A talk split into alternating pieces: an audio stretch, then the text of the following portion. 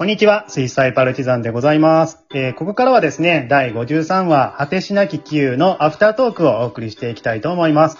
えー前回に引き続きまして、アキラさん、太郎さんと一緒にお送りしたいと思います。お二人よろしくお願いします。おお願いします。願いします。はい。えー、ではですね、まあ、超心配性の男のね、お話だったんですけれども、ちょっと私からですね、最初にこの話を書いた、まあ、経緯というかね、あの、うんうん動機をお話ししたいと思うんですけども、うんあの、キユーってね、こう、なんかすごい独特の名前やなって思ってて、ね、キっていう。あまあ、キ、これが国の名前って知ったのも中学生くらいの時なんですけど、ね。う。うんんあの、まあ、この元ネタを知ったのも中学校の時なんですけどね、これ、この時ね、なんかめちゃくちゃわかるなーってこう思って、このエピソードがね、点が落ちてくるんじゃないかと心配するみたいなね。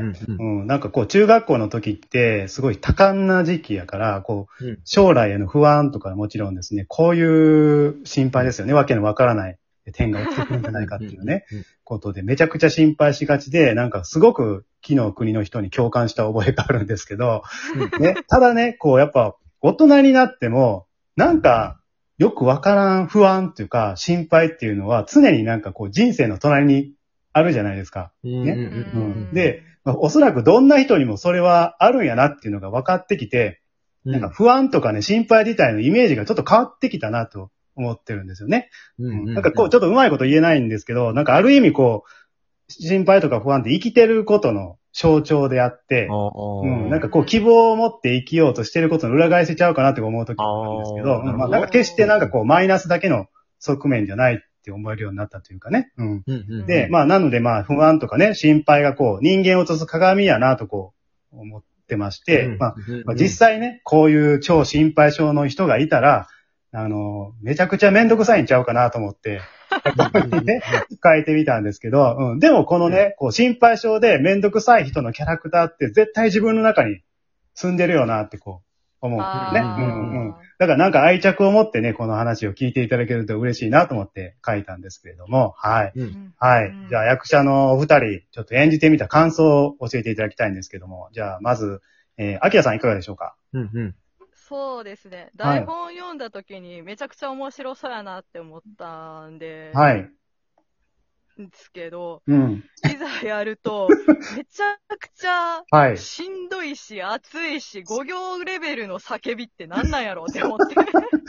5行にわたってね。うん。これは、これはちょっとダメやぞ、あかんぞ、頑張らなあかんぞって思ってたらもうめっちゃ血管ぶち切れそうなぐらいにはあったんですけど、いや、ここまで人生かけれるレベルで、人生変わるレベルで心配したことないなって思ったんで、新鮮でした。なるほどね。アキラさん、まさにスポーツでしたね。あの、この間のね、あ朝の家カニ鍋アジア最終予選第5戦のセンちゃんとそ、あの、ジョイさんみたいな、あの、すごいね、こう、連続して噛まずに、ね、これ集中力持ってやり続けてすごいことやなと思いましたけども、さすがアキラさんでしたね。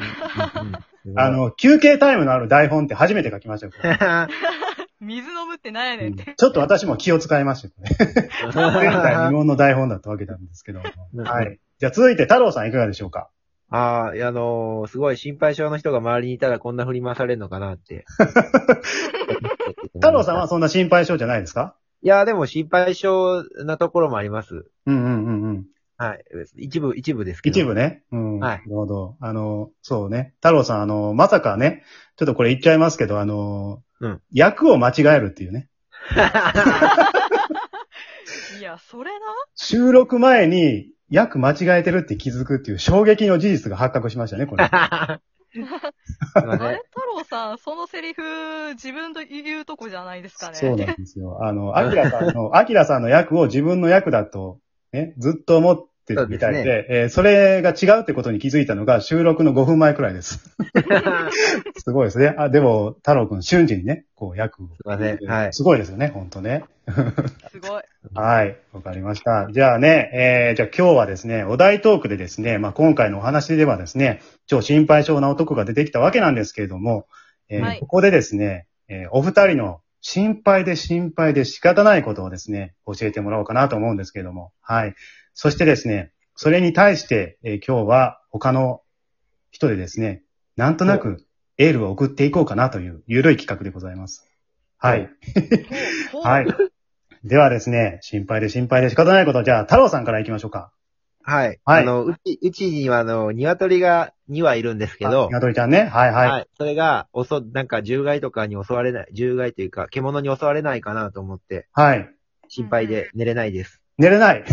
はい。結構心配性やんか、太郎さんも。はい。ねああ、そうかそうか。これは、あれやね、田舎に住んでると宿命ですね。動物に、こう、はい鶏が襲われるんじゃないかっていう心配ね。そうそう。はい。うん。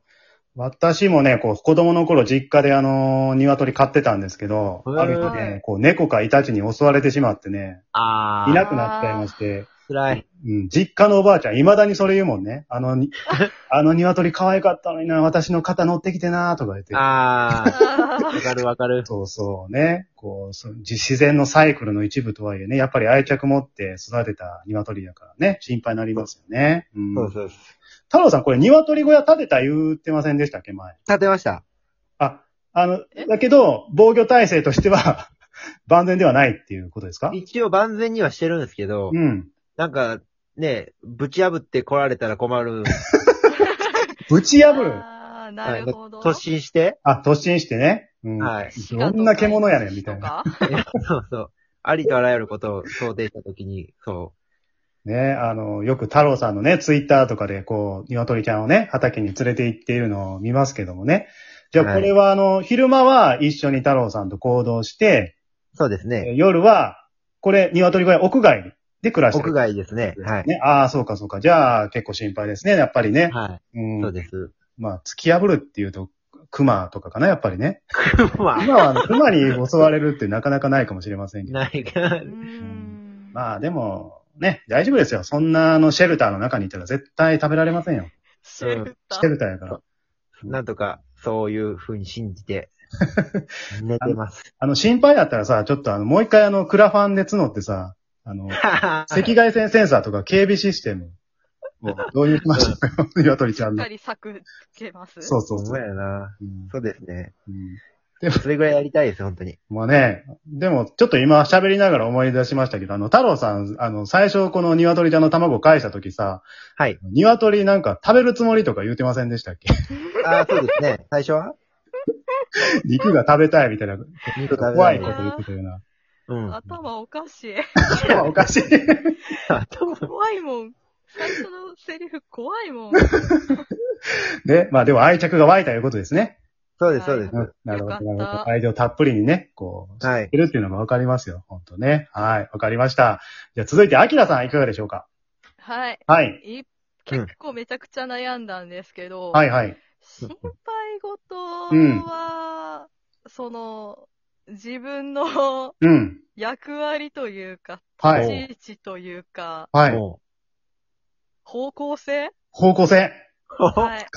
いや、あの、まあ、漠然とした感じで言うのも、まあ、しょうがないですけど、うん。正直、このパルチの中での方向性が、はいはい未だにわからない。これは思ってもい見なかった意見ですね。いやなんか、ツッコミ担当って言ってるけど、ツッコミほどほどやしなとか、大したことも言ってないしなとか、なんか、う。んなんだろう、みんなみたいにすごいなんか穏やかなやつでもないので、いやいやいやいや、ちょっと、太郎さんどうですかこのアキラさんの、この、迷いというか。切って。んでええでしょこの先どうしたらいいんでしょう？う。いや、もうそのままで十分でしょ十分ですよ、もう。アキラさ、うんん確固たるツッコミ担当という地位に君臨してらっしゃるのに。いやー、誰か突っ込んでくれ。いやもう、アキラさん、そのね、地位を外れたら、俺たちはもう一体誰に突っ込んでもらったらいいんだと。う。誰に？甘えるな。いやいやいや、ちょっと、あいいんですか？あの、野放しにして、こんな猛獣たちを。本当ですよ。うんいいやー、その檻が団長なんでね。やいやいや、もう私、私の手には負えませんよ、これは。うんうんうん。アキラさん、いやあれやで、役名間違えてんねんね、自分の役を。5分前まで間違えてんねんで、太郎さん。本当ですこよ。んなん突っ込めんのもう僕無理やって、それ。いねやー、パルチは自由人いだいですかね。なーって。あの、先日のライブね、皆さんおお二人お聞き、聞かれましたかね、うんあの、お菓子はお前が食べすぎるの回ね。はいえー女子4人組ね。うんはいはいはい。あれなんてね、もうまさしく猛獣の檻ですよ、あれほんま。本当にね。みんな、うわー言うて、もう、ぶっ飛んでた。決めましたね。うん、まあ、ちょっと、アキラさんのね、方向性がちょっと変わってしまったらね、やっぱりちょっと私たちが困りますので、うんうん聞いてはね、リスナーさんも困ると思いますので、ぜひそのままでお願いします、アキラさんうん、わかりましん。わかた。りました。追求します。ツッはい。コミを。いやいや、ぜひね、追求してください。もう、てっぺん取ってください。ツッコミ。はい。ということで、えー今日はですね、えーね、まあ、あの、お互いの心配になることを、アキラさんと太郎さんに発表してもらったんですけどもね、まあ、リスナーの皆さんも、また心配事ありましたらですね、ぜひ、お便りでお送りいただければと思います。えー私たちが可能な範囲で、えー適当にエールを送らせていただきますので、はい。よろしくお願いいたします。はい。はい。あと、お知らせなんですけれども、えー今度の日曜日ですね、6月6日なんですが、なんとこの日でパルチのお話ちゃん1周年記念ということでございまして、えーはい。えー皆さんのおかげで1周年を迎えることができそうでございます。うんはい。うんということで、あの、ライブをですね、この日予定をしておりまして、また時間の方はまだ未定なんですけれども、えー、ツイッターとかでまたお知らせをさせていただきますので、皆さんよければぜひお聞きいただいてコメントとかもお寄せいただければと思います。はい。はい。えーそれでは今回の配信はここまでです。最後までお聞きいただきましてありがとうございました。